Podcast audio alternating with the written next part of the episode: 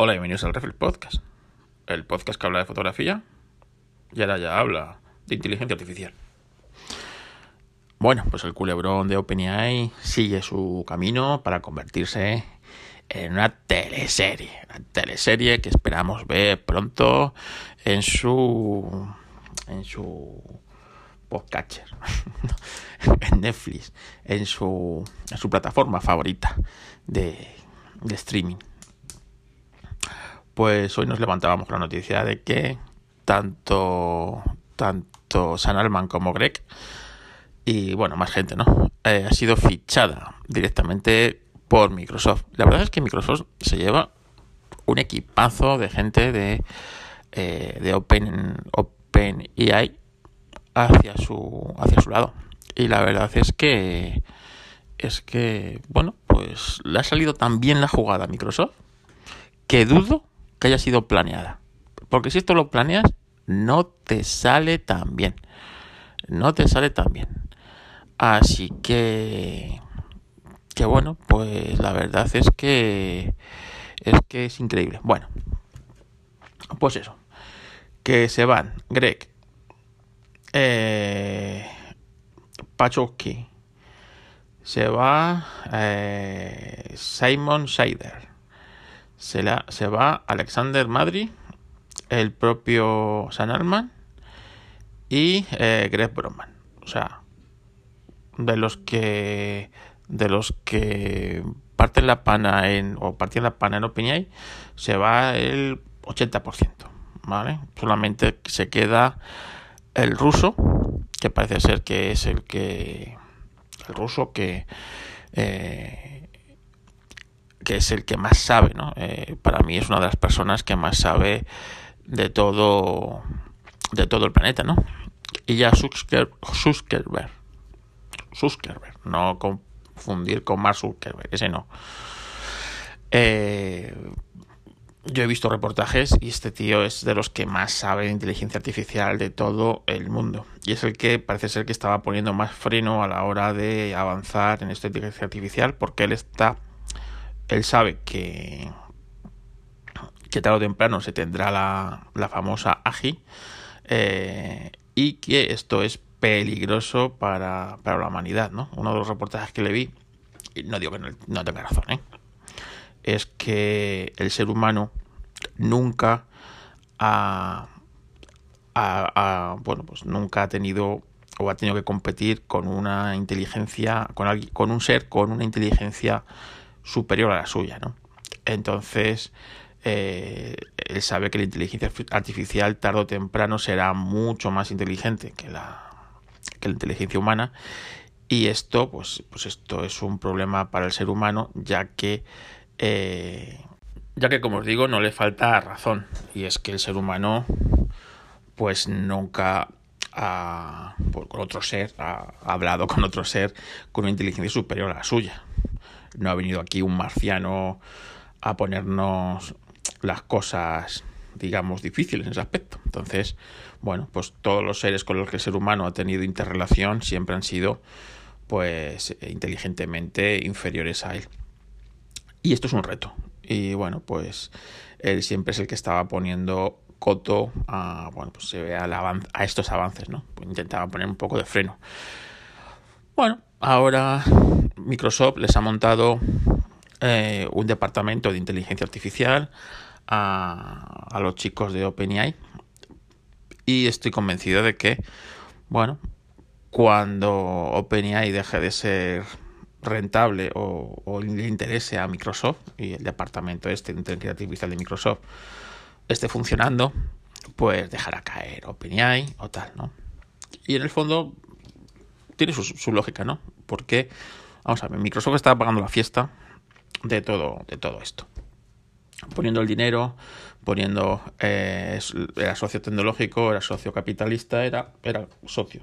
Y también posiblemente eh, los propios accionistas de Microsoft estuvieran poniendo también un poco en orden aquello, ¿no? Decir, oye, estamos aquí dando mucho dinero, estamos poniendo mucho, a ver si va a llegar ahora una Apple que está comprando estas cosas sin conocimiento y se nos va a quedar con la gallina de los huevos de oro.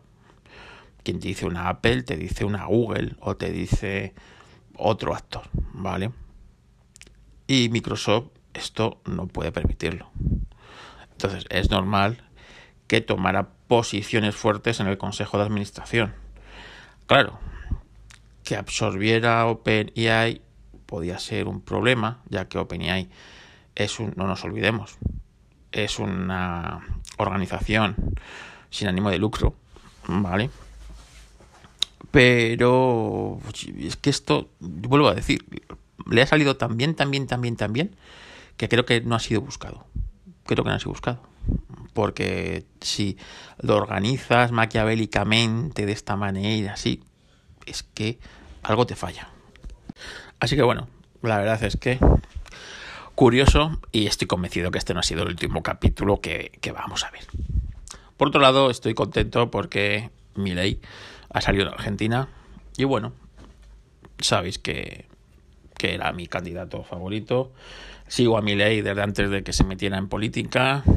Su discurso no ha variado ni fuera ni antes de ser político ni durante ha sido político y espero que ahora cuando llegue al gobierno empiece a hacer las grandes cosas que ha dicho, ¿no? Como dolarizar la economía, bajar impuestos y bueno, pues pues eh, un montón de cosas que pueden hacer que Argentina dé un paso de gigante hacia volver a ser un gran, una gran nación y una gran, bueno, pues como fue en su día, ¿no? Una gran potencia. Así que enhorabuena a los argentinos. Ojalá aquí tuviéramos a alguien así.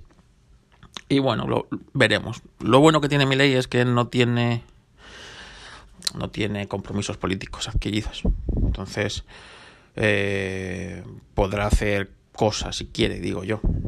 Luego, bueno, pues le dejarán hacer más o le dejarán hacer menos, pero a ver si es coherente con lo que dice. Ya dice que por lo menos se van a necesitar 30, 35 años para, para, que, para que esto suceda, ¿eh? O sea, no es de la noche a la mañana. Y nos puede poner en perspectiva lo que aquí tenemos, ¿no? que es peronismo puro y duro.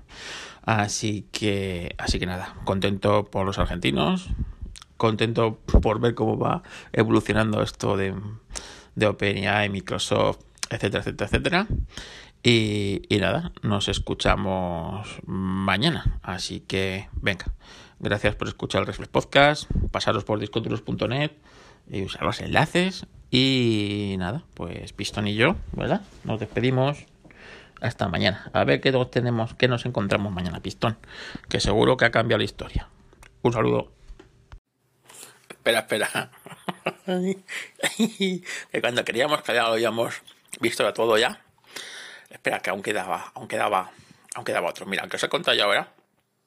El Stuckerberg, no el Zuckerberg, el Stuckerberg, el ruso, ha publicado a las 2 y 15 de la tarde un tweet ha hecho un rey Juan Carlos, ¿eh? perdón, me he equivocado, lo volverá a pasar. Y dice, lamento profundamente mi participación en las acciones de la Junta. Nunca tuve la intención de dañar a Open EI. Me encanta todo lo que hemos construido juntos y haré todo lo posible para que pueda reunir a la empresa.